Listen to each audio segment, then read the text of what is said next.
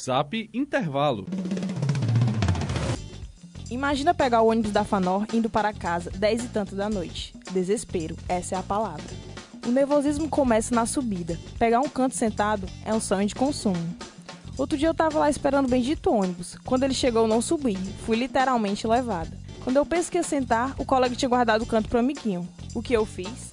Lógico que eu não ia ficar em pé. Afastei a perna dele e disse: Dá licença. Ouvinte de ônibus eu sou. E você? Uma produção Fanor Devray Brasil.